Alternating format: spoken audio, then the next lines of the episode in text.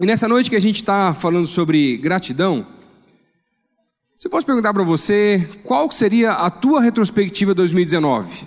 Talvez não tanto com relação à igreja ou as coisas, apenas as coisas da igreja, mas com relação até à tua vida. Se você fosse fazer uma lista, qual seria a tua lista ou a tua retrospectiva de 2019? Pensa um pouquinho aí. Pelo menos cinco coisas ou cinco motivos de gratidão que você teria. Pensa um pouquinho, tá? E eu queria te fazer um desafio. Para se você, pode ser agora mesmo, não tem problema, pega teu celular aí, todo mundo com o celular na mão já, pega o celularzinho aí. Queria que você postasse cinco motivos de gratidão em uma das suas redes sociais.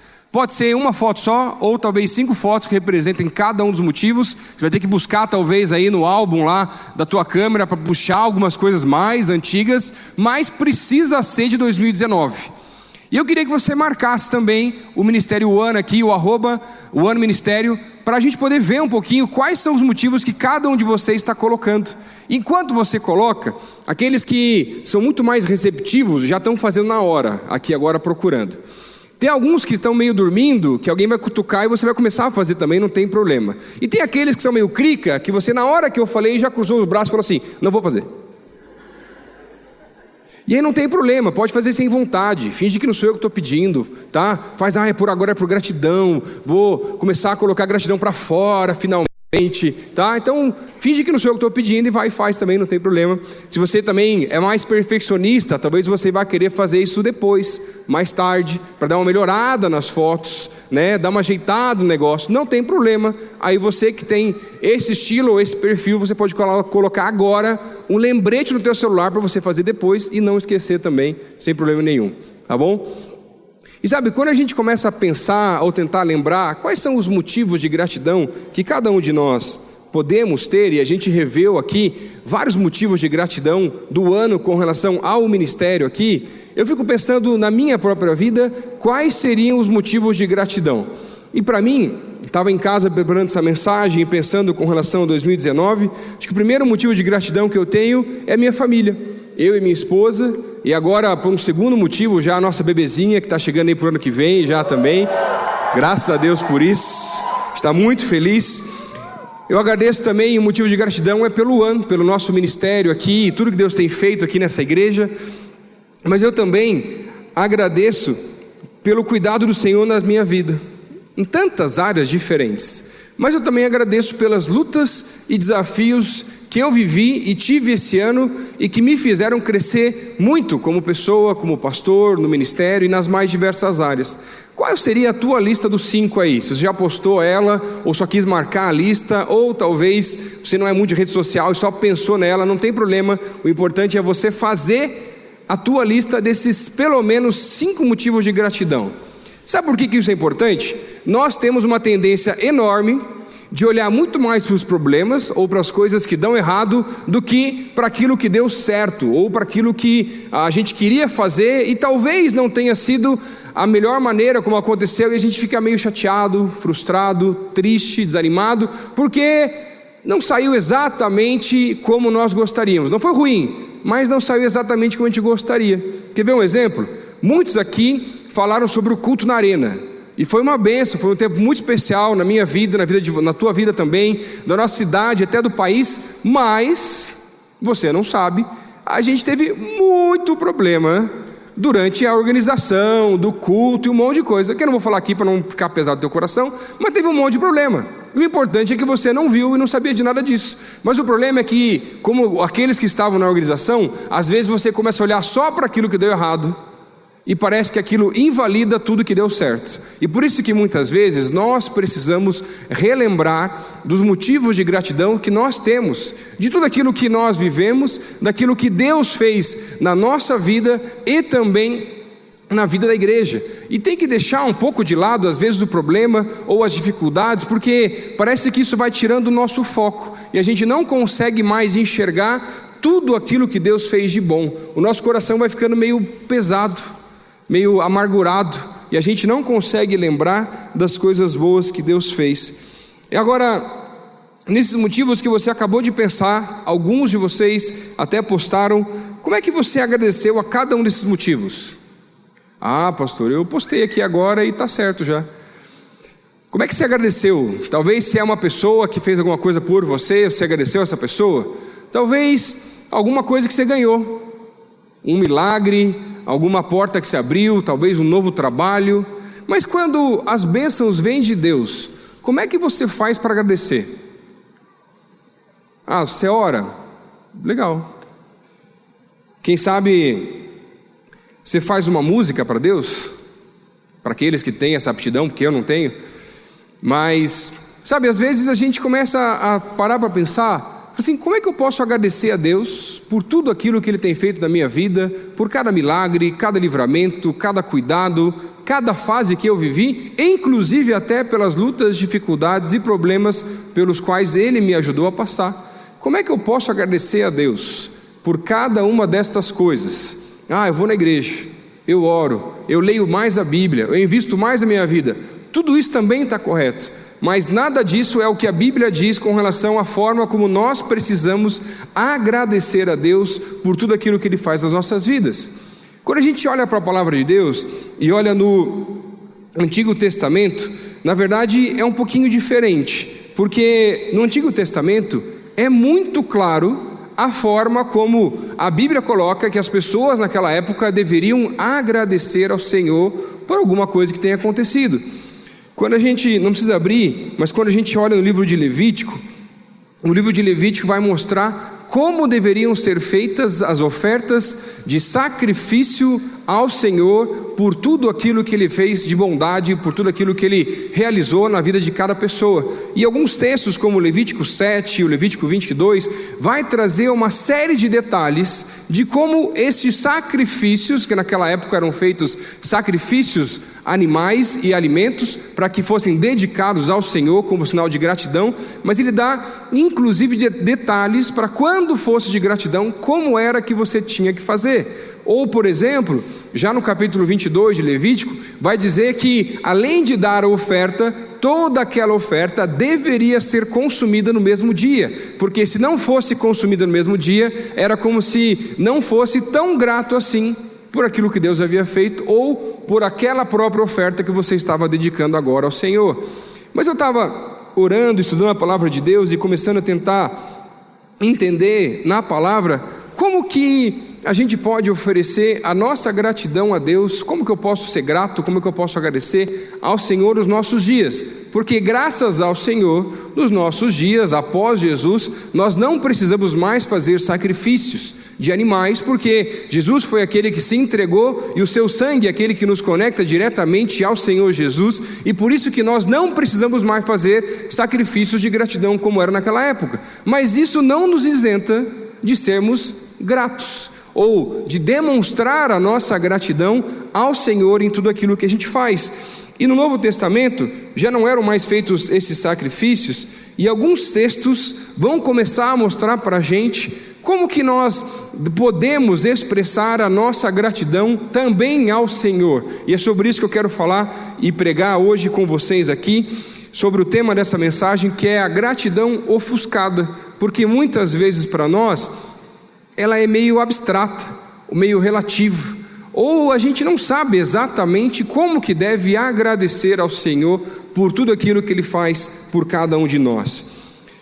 Alguns textos que a palavra de Deus vai trazer, você pode abrir a tua Bíblia para acompanhar comigo, ou acompanhar também aqui no telão, como ah, Colossenses 4, o versículo 2, que vai dizer assim: perseverai em oração, velando nela com ação de graças. Filipenses 4, do versículo 6 ao versículo 7, vai dizer assim: Não andais inquietos por coisa alguma, antes as vossas petições sejam em tudo conhecidas diante de Deus, pela oração e súplicas com ação de graças. E a paz de Deus, que excede todo entendimento, guardará os vossos corações e os, vo e os vossos sentimentos em Cristo Jesus. Quero orar com você nesse tempo. Você pode baixar a tua cabeça? Eu queria que você, antes da gente começar essa mensagem, fizesse primeiro a tua oração, agradecendo a Deus por tudo aquilo que Ele tem feito na tua vida. Deus, eu quero te agradecer porque na minha vida o Senhor tem me abençoado tanto e foi um ano muito pesado. Foi sim um ano muito difícil, Foram tantas as coisas que nós tivemos que fazer e pudemos realizar aqui na tua casa, mas eu quero te agradecer porque a tua presença é real.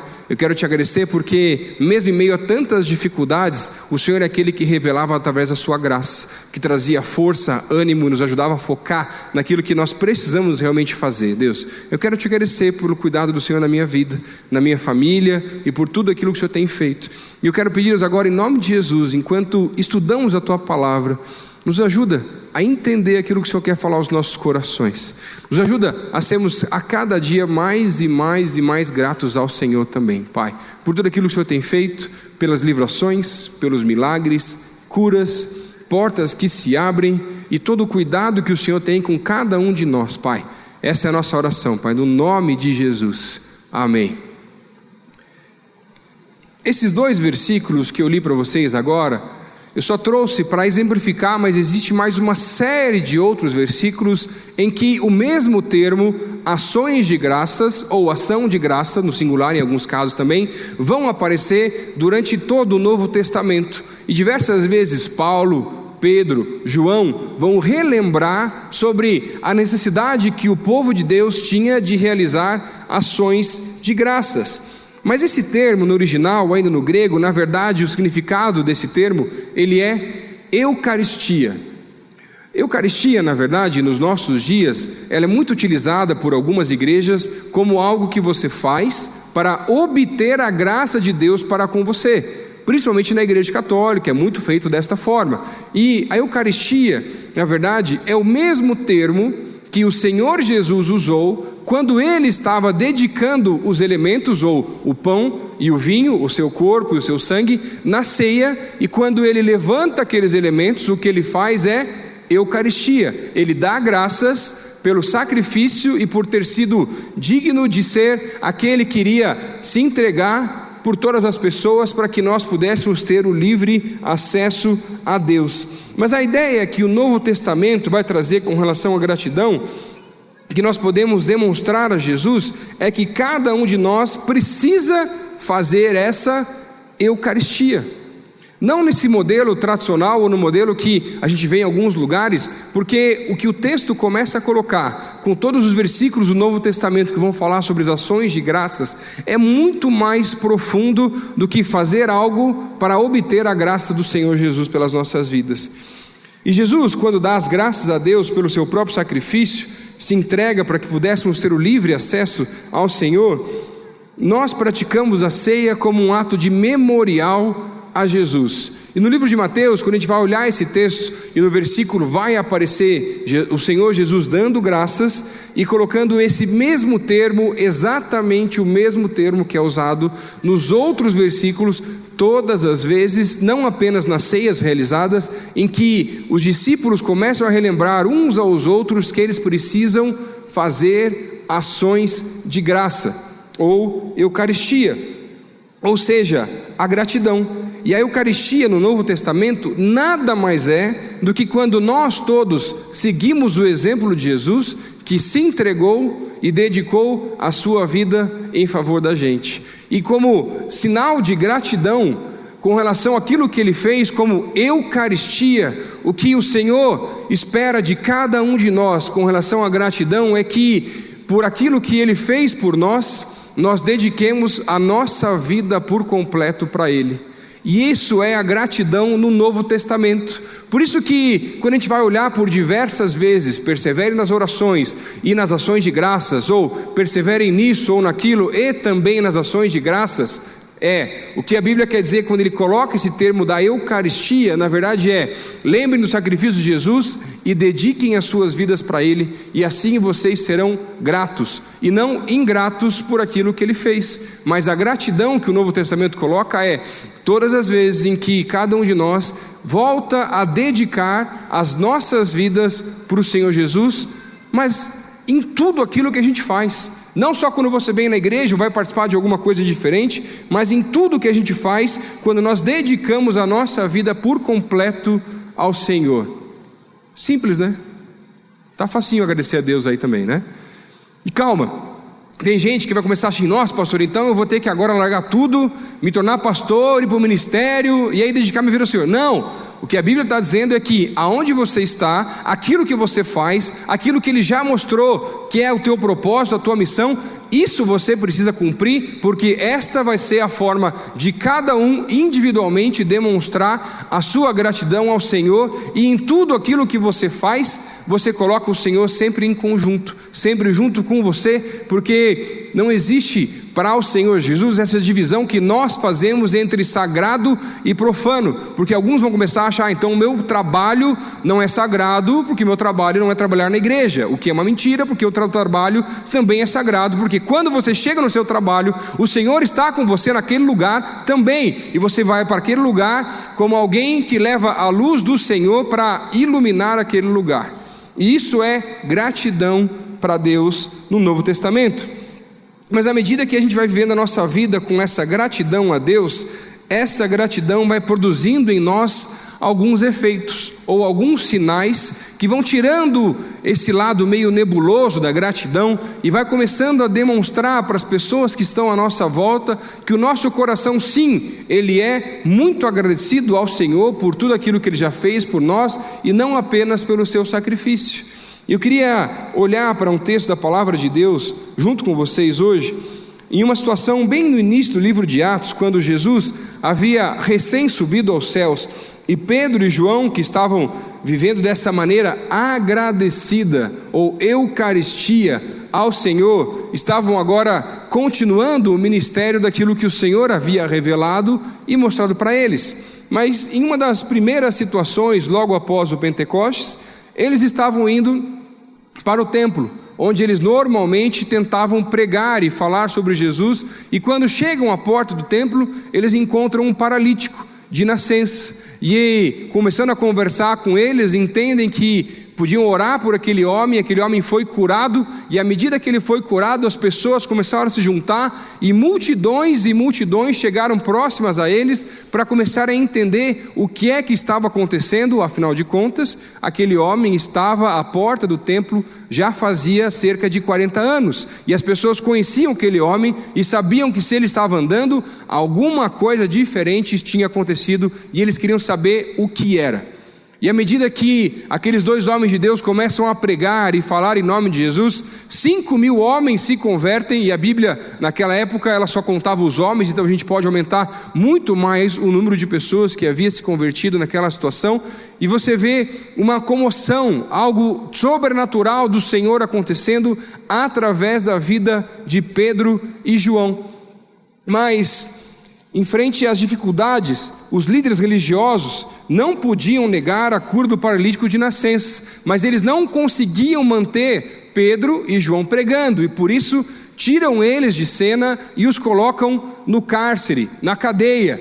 E aí, depois de uma noite inteira, sem reclamar, presos por ter feito um ato de bondade, eles vão a julgamento por parte dos capitões daquela época e dos líderes religiosos, e aí eu queria entrar nesse texto junto com vocês para entender como que, em frente às dificuldades que todos nós vivemos, que surgem na nossa vida, e a gratidão ela vai sendo testada nestes momentos, como que a gratidão tenta ser ofuscada por tantas outras pessoas e às vezes até pela gente. Mas como que os discípulos conseguiram demonstrar a gratidão que eles tinham pelo Senhor, mesmo em meio às injustiças, lutas, dificuldades e inclusive aqui no caso específico do texto, na prisão? Abre comigo aí o livro de Atos, o capítulo 4.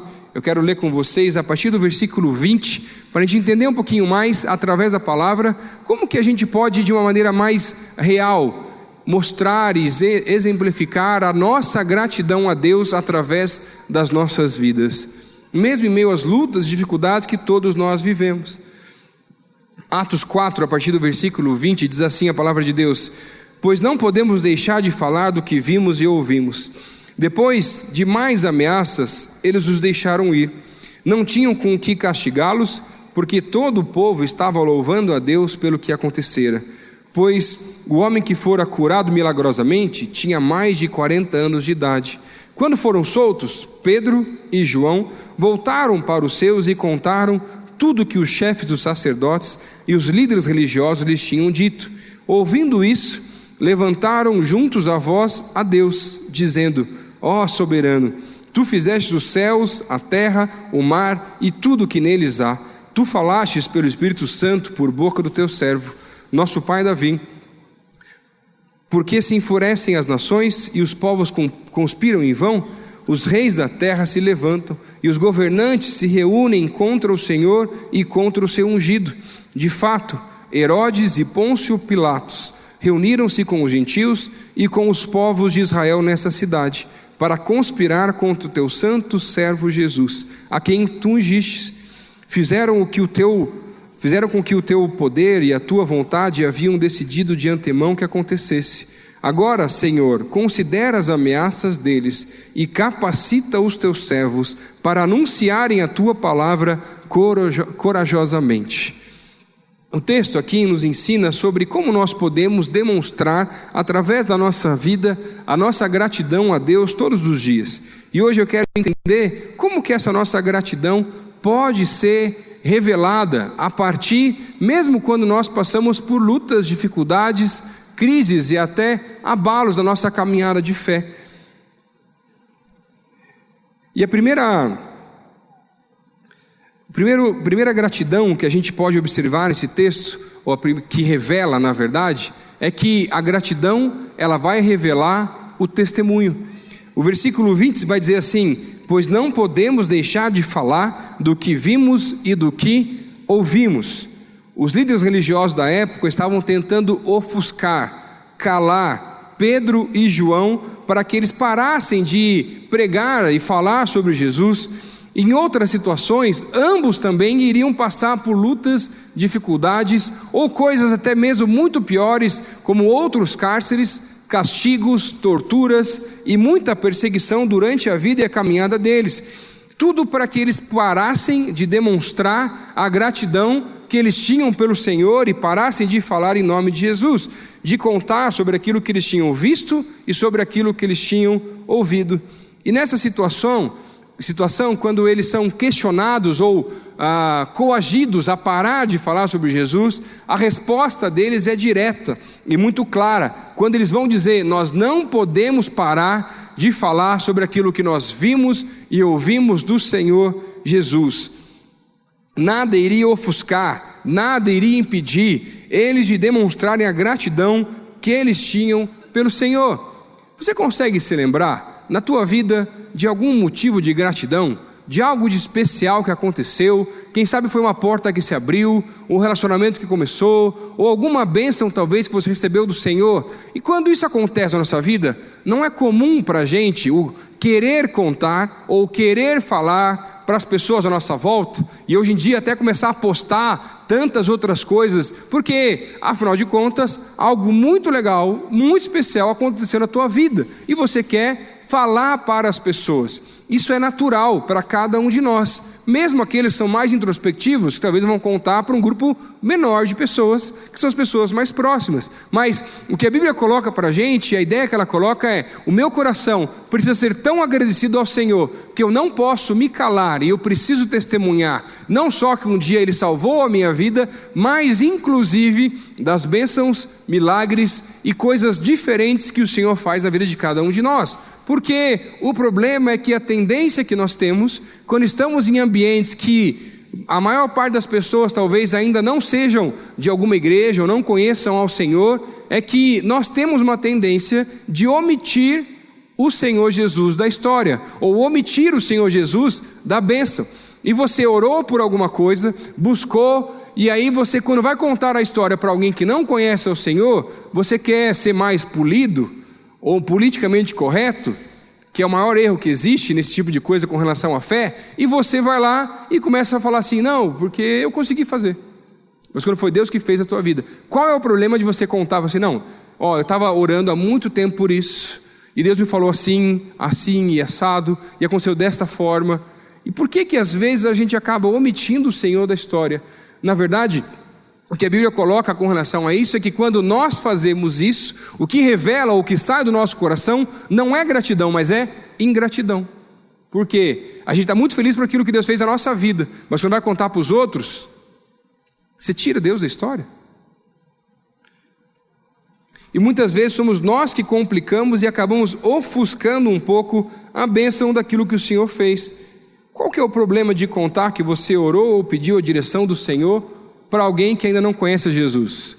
Já parou para pensar que isso pode ser talvez algo determinante na decisão que aquela pessoa pode vir a tomar ah, no, no caminhar com o Senhor Jesus também? Por que, que você fica tão preocupado em parar que você tem que explicar o que, que é oração, o que, que é Deus falar? Conta logo do jeito que você sabe. Para de ficar tentando explicar, para de ficar tentando convencer. Quem convence é o Espírito Santo. Você só tem que testemunhar e falar. Para de tentar resolver do teu jeito e deixa Deus resolver. Volta a colocar ele na história, volta a contar com ele e mostrar que ele foi o fator determinante para que aquilo que tivesse acontecido na tua vida.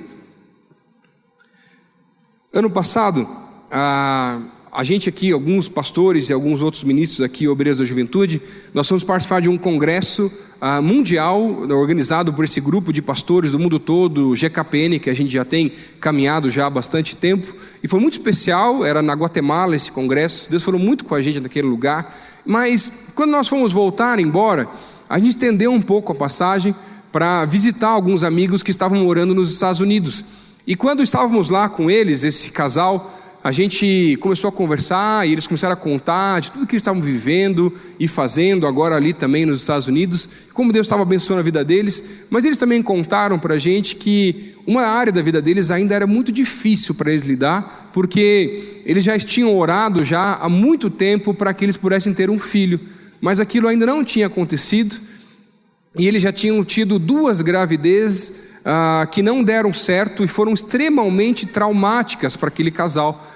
E aí a gente contando, eles contando, a gente lá ouvindo eles e a gente orou junto com eles, mas isso era só o primeiro dia.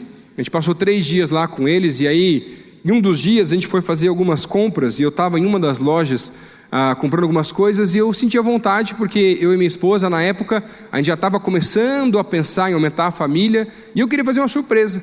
E eu fui lá comprar uma roupinha de bebê numa loja lá, né, diferente, lá para trazer para casa. Comprei a roupinha, mas quando fui comprar, eu senti o Espírito falar comigo assim: compra duas roupinhas. Eu falei assim: por que, Senhor? Não estou esperando gêmeos. Um só já está bom para começar, vamos devagar nesse negócio aí. Aí eu falei assim, Deus, um só, né? Eu falei, não, compra dois. Eu falei assim, para quê? Calma que eu vou falar depois. Eu falei, tá bom, Deus. E aí guardei a roupinha né, na mala e a outra roupinha não sabia o que ia fazer. Se ia trazer para o Brasil, se ia ficar lá, não sabia o que ia acontecer. E aí no último dia daquela viagem, a gente é, resolveu se juntar ali na casa para orar com esse casal mais uma vez. E aí o Espírito do Senhor falou muito comigo, dizendo assim: pega a roupinha e dá para eles. Mas eu confesso para vocês que naquela hora me deu um medo.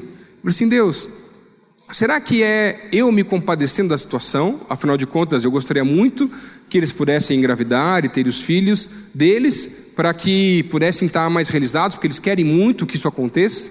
Mas será que não é coisa da minha cabeça? Será que não é essa minha vontade de querer ajudar, de fazer o bem para as pessoas? O que, que o Senhor tem nesse processo? E junto com tudo isso, nesse pensamento, sabe aquele negócio que dura um minuto, mas parece que dura uma hora na tua cabeça, assim, mais ou menos? É tipo esses momentos assim que a gente tem com Deus às vezes.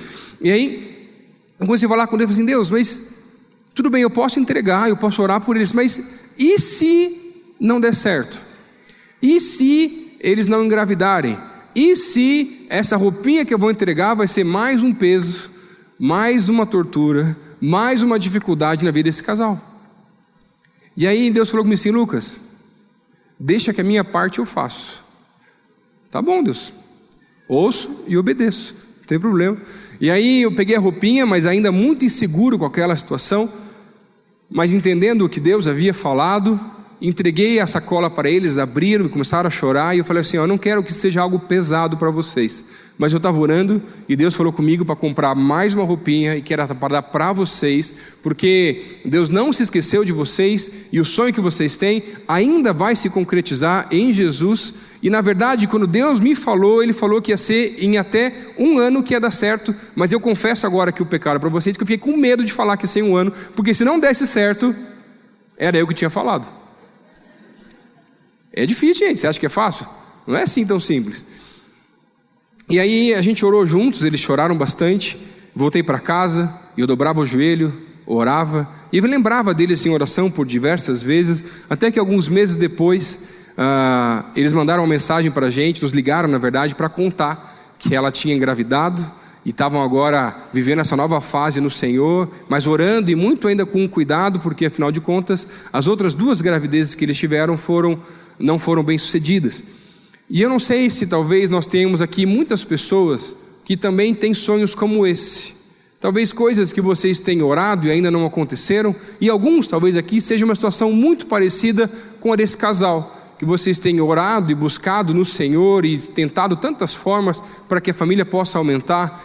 E o que Deus pediu para eu te falar aqui agora é para dizer para você que Deus não se esqueceu de você. Pode estar parecendo muito distante e pode estar levando muito mais tempo do que você esperava, mas eu vim aqui para te contar que a minha sogra não podia ter filhos e teve duas. A minha mãe achava que não podia ter filhos e quando conseguiu um filho do coração. Depois disso, só ela descobriu que já estava grávida de mim. E vim te dizer aqui, talvez realçar e renovar a esperança no teu coração para te dizer: Deus não se esqueceu de você. E eu não sei como Deus vai fazer, e eu não posso te falar nada, como foi com esse casal, porque Deus não me pediu para falar nada especificamente para você. Mas eu e minha esposa temos orado todas as noites por alguns casais que nós sabemos que têm tentado e não têm conseguido, e a gente só vai parar quando Deus responder a oração. E eu não sei se na vida de cada um de vocês talvez vai ser um filho do ventre, ou quem sabe um filho do coração, mas eu sei que Deus vai responder a oração de cada um de vocês aqui também. E que Deus possa te abençoar demais, eu tenho certeza. E quando isso acontecer, você não pode deixar Deus do lado de fora da história. E quando você for contar para as pessoas sobre esse milagre, sobre algo que Deus fez, você precisa começar a lembrar e falar: olha, a gente orou por muito tempo e foi muito difícil e foi sofrido, mas o Senhor ouviu a nossa oração. E a gente não pode deixar Deus de lado, nós precisamos relembrar e contar e eu confesso para vocês que muitas vezes eu mesmo reluto um pouco em contar algumas histórias como essa que eu contei aqui agora, porque tem gente que começa a achar que então se o pastor vier orar, Deus vai abençoar. O que não é verdade, porque cada um de nós aqui precisamos e podemos orar uns pelos outros. E não é o pastor que faz, é Deus que faz o milagre. E nós precisamos buscar o Senhor. E quando o milagre acontecer, nós precisamos começar a contar e testemunhar sobre tudo aquilo que ele fez, porque isso vai começar a impactar a vida de muito mais gente ao nosso redor.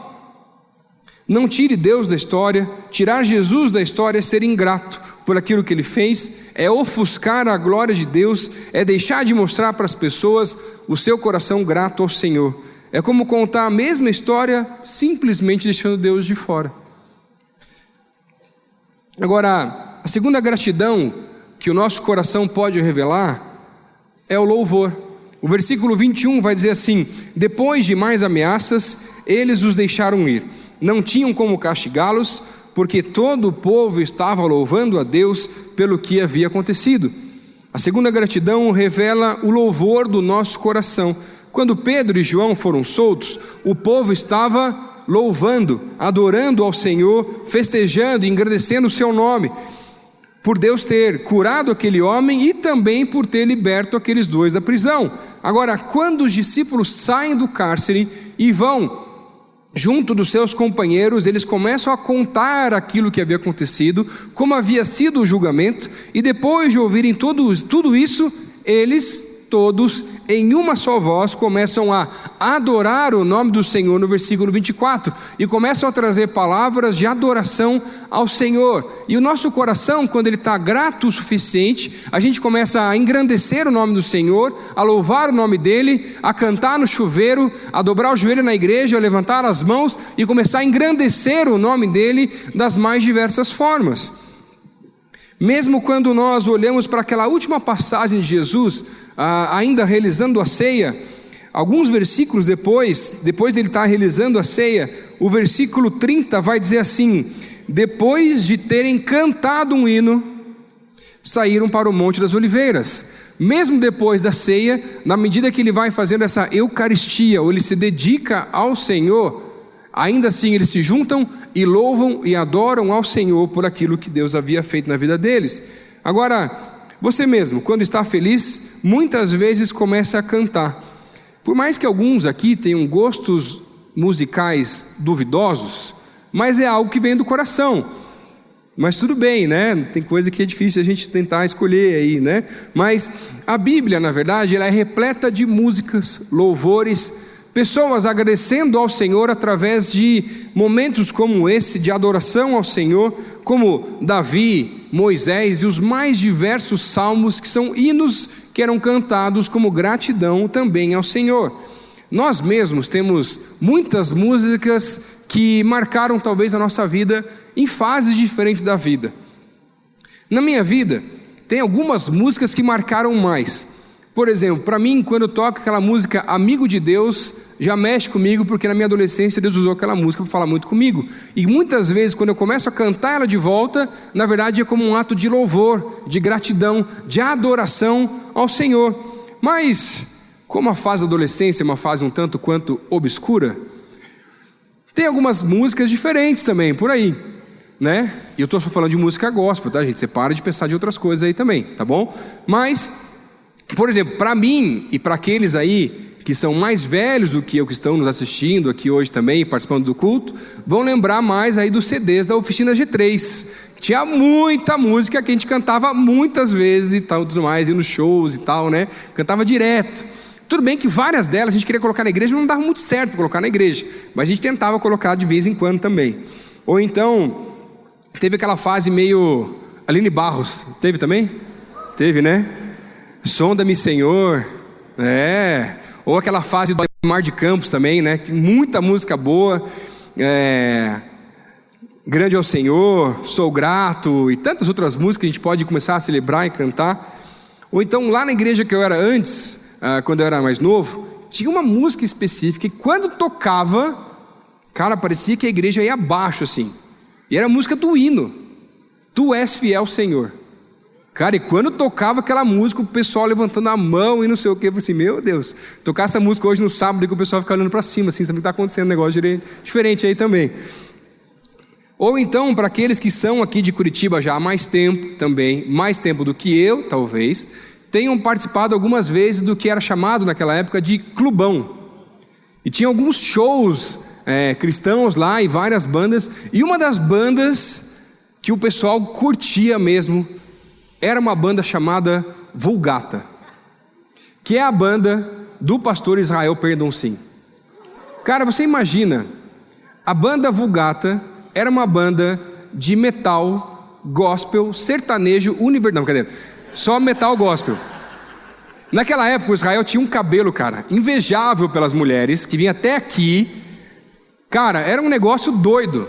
E a banda de metal, ele fazendo aqueles gritos, aqueles negócios lá e tudo mais. E aí eu comecei a procurar uns vídeos na internet, quando estava preparando aqui a mensagem, para lembrar um pouquinho. Aí tinha um vídeo com uma apresentação de cada um dos integrantes. Estava lá, Israel Pernucim, o Flecha, Andrezinho, Rodriguinho, não sei o que, a foto dos caras e tal. E logo depois aparecia assim, quando eles foram tocar, imagina uma banda de metal, gente, tocando num festival menonita. Cara, é só o Israel mesmo para conseguir. Ele era de igreja menonita, mas, cara, tanto lugar para tocar, vai tocar música de, de, metal mesmo, assim. Imagina, cara, o tiozinho lá olhando aquele negócio, cara, não dá certo nunca um negócio desse assim. Ou então, talvez começar a lembrar aí alguns aí da, da época é meio David Killan, né? Fogo e glória. Tava o cara lá prostrado, tinha que quase que empurrar o cara para ir embora depois também lá dos negócios também, né? Ou então tem umas fases aqui na PIB também de Curitiba, né? Eu lembro quando eu comecei aqui no ministério, eu ainda não era casado, e a maior parte dos pastores também não eram casados. E o Michel tinha aquelas fases dele da garagem, né? E ele na garagem, e aí fazia, Deus dava umas músicas para ele, e ele trazia como gratidão ao Senhor. E vinha cantar no culto aqui, né? E ele vinha cantar, mostrar a música que Deus tinha dado. Aí ele começava a cantar, a gente ia fazer assim com a cabecinha, ficando meio assim, aquele negócio lindo de Deus acontecendo, não é? Ou então, aqui na PIB também tem umas fases, o pastor Pascoal tem umas fases meio musicais, assim, gente. Então, quando ele gosta de uma música, e eu sei que está me vendo aqui agora, mas não tem problema, pastor, depois a gente conversa. Mas quando ele gosta de uma música, ele coloca várias vezes aquela mesma música no final de vários cultos, né? Acho que deve mudar o ano, talvez muda a música, talvez deve ser uma coisa meio assim. Então teve uma fase, eu não lembro o nome da música, que eu estava chegando aqui na igreja ainda, que era uma música do Aleluia. Você lembra, amor, qual que era o nome da música? Aleluia, Agnus Dei com Aleluia. todo culto, ele fala, dá a mão para a pessoa que está ao teu lado, e não precisa nem perguntar qual música era. O Paulinho já vinha e já começava a cantar. Passou um tempo depois, não sei exatamente, não fiquei procurando nem relembrando na memória, mas passou um tempo depois, começou o Zaqueu. E todo culto de domingo terminava com a música do Zaqueu. Se você estava ouvindo domingo, você sabe que era assim, não tinha jeito. Ia acabar o culto, era Zaqueu, para casa, Zaqueu para lá, não tinha jeito. Eu até vou mandar, até eu lembrei, pastor, vou mandar para o senhor depois. Eu ganhei, eu recebi, quando eu estava ainda no banco lá, estava fazendo uns eventos ainda, e fui cobrir o carnaval de Salvador. E o cara que era o DJ lá do negócio, ele tinha umas músicas crentes com uma versão meio baianas, e tinha a versão baiana do Zaqueu. Depois eu vou mandar para o pastor Pascoal também, para ajudar aí nos devocionais. Mas Teve outra fase na igreja também aqui, do tempo da construção, aí tinha uma música que tocava todo culto que era Estou edificando a sua igreja. E todo culto cantava, gente. E às vezes a gente, até aqui no Ministério One, tem umas músicas que a gente começa a gostar demais, que a gente acaba gastando a música. O que é gastar a música? Toca tantas vezes, tantas vezes, que você não consegue nem cantar mais depois. É? Eu lembro que quando eu estava chegando aqui também, o que estava muito, na verdade, era o Chris Tomlin, aquela música Nosso Deus. Cara, o que tocou aquela música no culto de domingo, de sábado, direto, hoje nem toca mais porque queimou. Queimaram a música, gente. Tanto que gostavam daquela música. E eu confesso que eu tenho parte desse erro porque eu gostava também, pedia várias vezes também, tá? Mas tem várias outras músicas que a gente acaba colocando e tudo mais, mas a gente precisa, na verdade, começar a relembrar desses louvores e lembrar, na verdade, daquilo que Deus fez e começar a engrandecer o nome do Senhor com o nosso coração mais agradecido. É quase como se você, talvez fosse jogador de futebol, fizesse três gols e pudesse pedir a tua música no Fantástico, como sinal de gratidão ao Senhor por aquilo que Ele fez, os três gols na tua vida também. Mais ou menos isso. Agora, sabe aquela música aqui do ano? Do último CD, Eleva os meus olhos para os montes. Na verdade, essa música, ela é inspirada no Salmo 121.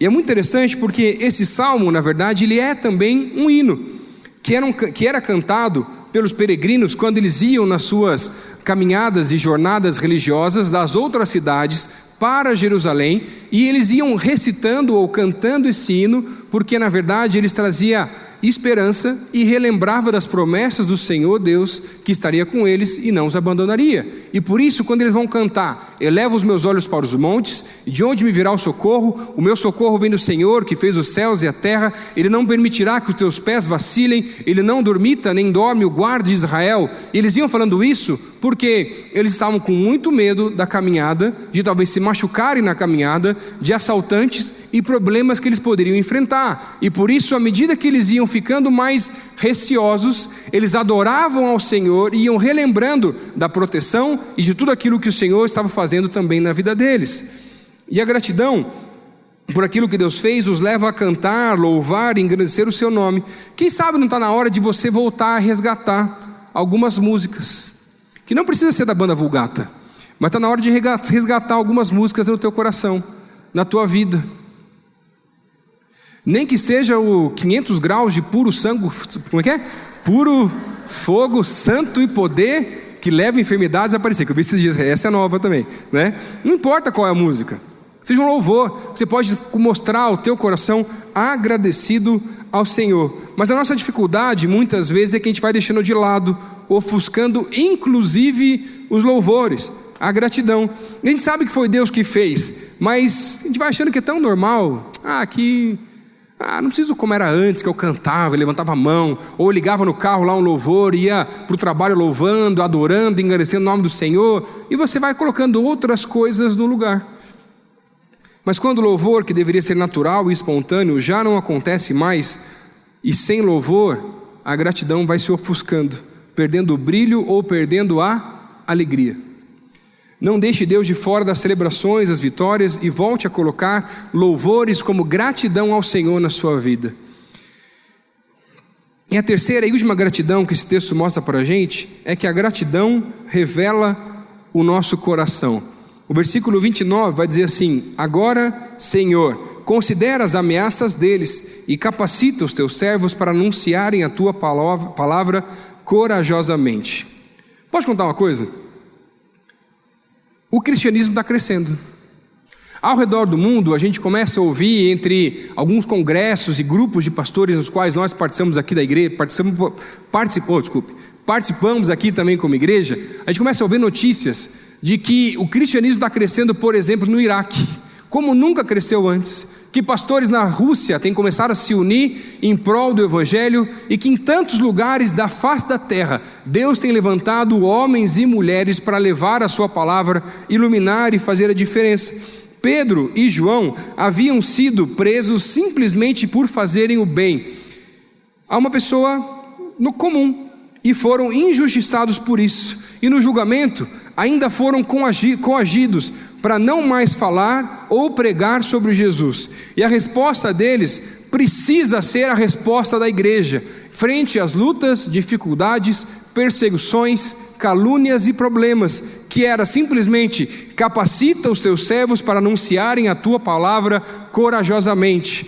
Ou seja, frente aos desafios da igreja, frente as vergonhas passadas por aí por fora, frente às novas séries que são colocadas na TV ou nos streamings que vão denegrindo o nome de Jesus, isso não é novidade e vai acontecer cada vez mais porque a igreja está crescendo e cada vez mais no carnaval vão falar mais mal de Jesus, cada vez mais, mais e mais séries e mais pessoas vão falar mal sobre Jesus, não para que a igreja se levante para começar a levantar protestos, mas para que a igreja possa levantar para anunciar e pedir a capacidade capacitação do alto, para que possamos pregar corajosamente a palavra do Senhor, porque mesmo se formos presos, caluniados, aonde nós estivermos, a palavra do Senhor vai conosco, e se um dia algum de nós for preso por pregar a palavra, aquela prisão vai se converter toda em nome de Jesus, porque a igreja está crescendo, a igreja está avançando, e à medida que a igreja cresce, a oposição vai aumentar cada vez mais. Pare de ficar se escandalizando, se surpreendendo, porque alguém está postando alguma coisa contra Jesus.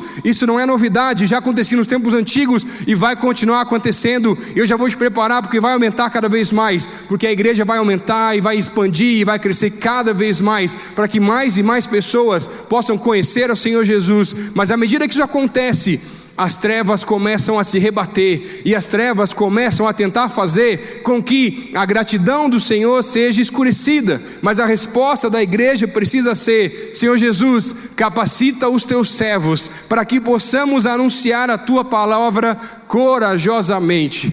Em frente aos desafios, em frente às lutas, Senhor Jesus, capacita os teus servos para que, não brigando, porque Pedro e João não nem mesmo discutiram por que haviam sido presos, mas eles viram a prisão como uma oportunidade para falar também do evangelho para os líderes religiosos e usar daquela situação e pedir a capacitação do alto, porque nos versículos anteriores eles começam a dizer que por causa daquelas pessoas que haviam se convertido, porque o cristianismo estava crescendo, a perseguição também estava aumentando, mas a palavra do Senhor não vai se calar, não com protestos, mas com amor. E à medida que as coisas forem surgindo, capacita os seus servos para que possamos anunciar a tua palavra poderosamente.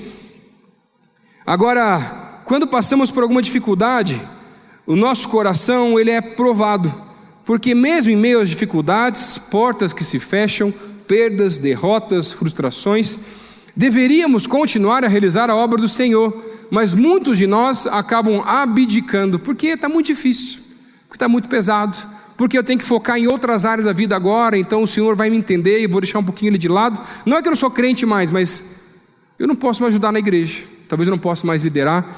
E tem muita gente que, pela corrida do dia a dia, problemas interpessoais, frustrações, impulsos ou dificuldades, acaba, na verdade, revelando a ingratidão do coração. E todas as vezes que nós deveríamos iluminar e influenciar, mas não o fazemos, é isso que acontece, revela ingratidão. Porque a nossa vida, afinal de contas, o que o Novo Testamento vai dizer, ela é um sacrifício vivo para o Senhor Jesus. Agora, aqueles talvez aqui que já lideraram, ou até já lideram, algum grupo na igreja, ou são voluntários em alguma área, com certeza você alguma vez na tua vida já pensou em desistir, se talvez ainda não desistiu. Ainda mais em virada do ano, e você já está pensando no ano que vem, que talvez vai ter um monte de coisa para fazer. Já está pensando, ah, pastor, eu já estou pensando que eu acho que vou ter que deixar a célula, não vou, não vou poder liderar mais, não posso mais cuidar de gente. E tem muita gente que pensa assim: não vou poder mais ser voluntário lá na igreja ou qualquer outra coisa do tipo. Mas, sabe, por muitas vezes eu já pensei em desistir do ministério. Porque é muito difícil, gente. Trabalhar com gente, olha, é muito difícil. É muito complicado, tem gente tão complicada por aí, gente.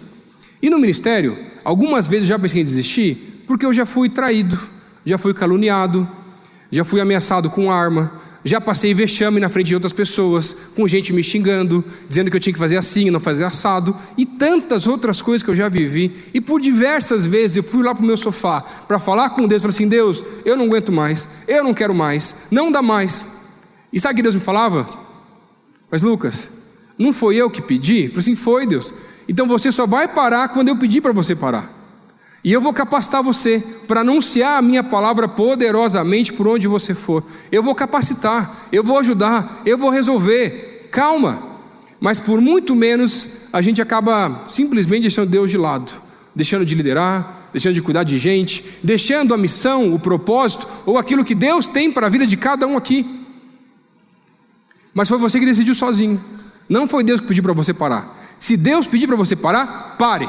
Agora, se Deus não pedir, dobra o joelho, ora e vai buscar capacitação, capacitação do alto, que foi Ele que te escolheu e Ele que te colocou onde você está para cuidar de gente, liderar pessoas, ser voluntário e para de mimimi na nossa geração e começa a olhar para o alto e deixa de ser ingrato. Porque quando eu deixo de fazer aquilo que Deus pediu para que eu faça, por escolha própria, na verdade eu sou ingrato. Isso que a Bíblia coloca para a gente. E sabe, o efeito que a gratidão tem no nosso coração em meio às dificuldades é de fazer ainda mais, de não desistir. E por isso que a gratidão vai revelar o nosso coração, se ele é grato ou se às vezes ele é ingrato. E eu posso olhar para a história da Bíblia ou para a história da igreja e ver por diversas vezes tantos e tantos homens e mulheres de Deus que dedicaram a sua vida toda para o Senhor. Não porque eles quiseram, mas porque Deus havia pedido para que eles fizessem.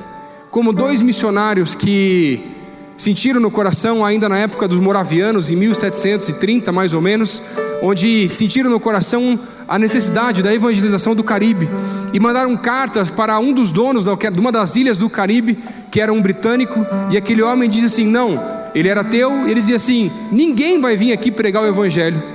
E então eles entenderam que podiam ir de outra forma, porque aquela ilha só tinha escravos. E eles decidiram que iriam se vender como escravos para que pudesse chegar naquela ilha alcançar os próprios escravos. Quando aquele líder da ilha decidiu e pagou as passagens comprando aqueles dois homens como escravos, as famílias deles ficaram nos países onde eles estavam, na República Tcheca, antiga ainda também. E muitos perguntavam: Mas o que é que vocês vão fazer lá?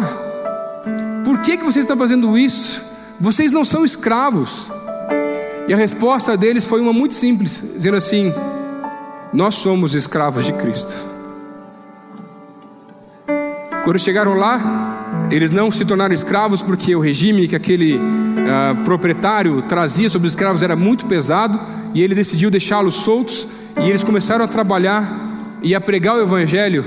E somente três anos depois, outros missionários chegaram para ajudar no trabalho e eles trabalhavam ah, consertando sapatos. Um deles se tornou um dos mestres da casa do governador. E onde eles estavam, eles pregavam o evangelho porque eles entendiam que Deus tinha um propósito, uma missão, algo que Deus tinha colocado no coração deles. E a única forma que eles podiam trazer de gratidão era cumprir aquilo que Deus tinha pedido. Afinal, Deus tinha feito tanto mais por eles já. E nessa noite, agradecendo ao Senhor por esse ano, pela minha vida, pela tua vida, a vida de cada um de nós que está aqui, está nos escutando também. Eu quero te dizer que para mim, quando eu estava estudando esse texto e alguns desses versículos, a gratidão no Novo Testamento, nos nossos dias estar com Deus, ela parecia muito obscura. E eu não conseguia entender, além da minha adoração, além das minhas orações e conversas com Deus, como é que eu podia agradecer ao Senhor, não apenas pelo seu sacrifício, mas por tudo aquilo que Ele fez na minha vida. E o que a palavra de Deus vai dizer para a gente é que eu só posso ser grato integralmente ao Senhor quando eu pratico a Eucaristia, que nada mais é do que levantar o meu corpo e o meu sangue e, tendo dado graças, entregá-los ao Senhor, no mesmo exemplo que Jesus fez para conosco. E por isso, nessa noite, eu quero te fazer um desafio. Eu não sei como é que está a tua vida, ou o coração, ou até a tua gratidão para com Deus. Eu só sei que eu já estou de pé aqui, porque eu preciso, na verdade, eu realmente entendi que eu preciso dedicar minha vida inteira para Ele.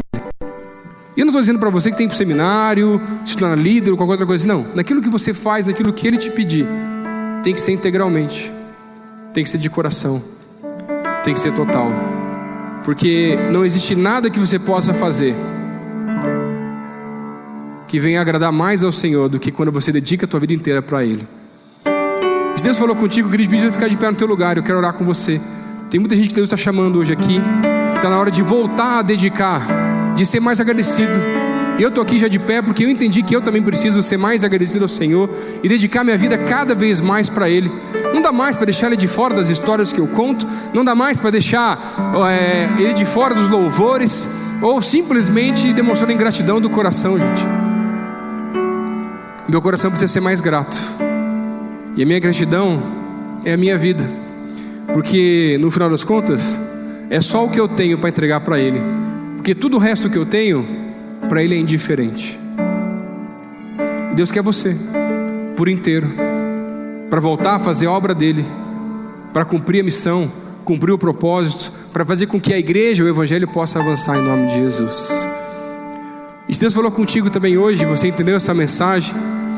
Talvez você esteja vindo já na igreja, ou seja a primeira vez, mas ainda não conhece ao Senhor e nunca ouviu a voz dele. E nessa noite quero dizer para você, você pode demonstrar a tua gratidão, mas para começar a fazer isso, você precisa dar um primeiro passo que é entregar a sua vida a Jesus e convidá-lo para ser o Senhor e Salvador da tua vida. Porque se isso não acontecer, você pode ler a Bíblia, mas não vai entender nada. Você pode tentar buscá-lo, mas não vai saber o que está acontecendo, porque somente quando ele faz morada no nosso coração, a gente consegue ouvir a voz dele de verdade através do seu espírito. E se hoje Deus falou com você através dessa mensagem, ou Deus tem falado com você já há algum tempo, e hoje você quer tomar essa decisão, de convidar o Senhor Jesus para ser o Senhor e Salvador da tua vida pela primeira vez. Levanta a mão onde você está, eu quero orar por você. A gente vai encerrar esse tempo logo depois. Se Deus falou contigo, amém, amém, ele atrás, amém, amém. Pode levantar e depois se abaixa, amém, amém. Tem mais gente que Deus falou, amém, amém, ali no fundo, amém, amém, amém, amém. Deus tem mais para fazer na tua vida. E a partir de hoje você vai começar a ouvir mais e mais a voz de Deus. Mais alguém? A gente vai orar encerrando, amém, amém. Você que levantou a mão, onde você está? Queria pedir para você, no teu lugar, fazer essa oração comigo, dizendo assim: Senhor Jesus, hoje eu entrego minha vida para o Senhor, e eu quero pedir perdão pelos meus pecados, e pedir que o Senhor possa escrever meu nome no livro da vida, para que um dia, quando tudo isso acabar, eu possa me encontrar com o Senhor nos céus, e eu possa ouvir a tua voz nos meus dias e começar a andar nos teus caminhos. Eu me arrependo pelos meus pecados. Eu te convido para ser o Senhor e Salvador da minha vida. Essa é a minha oração no nome de Jesus. Chorar com vocês também. Deus, eu quero te agradecer por essa noite, te agradecer por tudo aquilo que o Senhor tem feito no nosso meio. E a gente quer hoje anunciar, glorificar e louvar o teu nome, porque tudo que nós temos vivido aqui como igreja é por causa do Senhor e é para o Senhor, Deus. As nossas vidas são sacrifícios vivos para o Senhor, Deus, e hoje nós estamos aqui em pé, mais uma vez relembrando e dedicando as nossas vidas como uma Eucaristia, algo que nós entregamos para o Senhor, porque no final das contas, esse é o máximo que a gente pode entregar e é a única coisa que o Senhor espera que a gente possa fazer, Deus. Nos ajuda a ser mais agradecidos, a lembrarmos do Senhor as nossas histórias, quando contarmos e testemunharmos aquilo que o Senhor tem feito no nosso meio, a louvarmos ao Senhor e começarmos a colocar cada vez mais e mais louvores em casa, para engrandecermos o nome do Senhor por tudo aquilo que o Senhor tem feito. E nos ajuda, Deus, também a sermos nossos corações cada vez mais e mais agradecidos ao Senhor, Pai. Não permita com que a nossa gratidão seja ofuscada, mas para que ela possa ser revelada dia após dia, e a alegria do Senhor e a paz do Senhor possa habitar nossos corações, Pai. Continua conosco, renova, Deus, a nossa fé, a nossa paixão pelo Senhor e hoje a nossa gratidão pelo Senhor também, Pai. Essa é a minha oração, Deus, no nome de Jesus. Amém.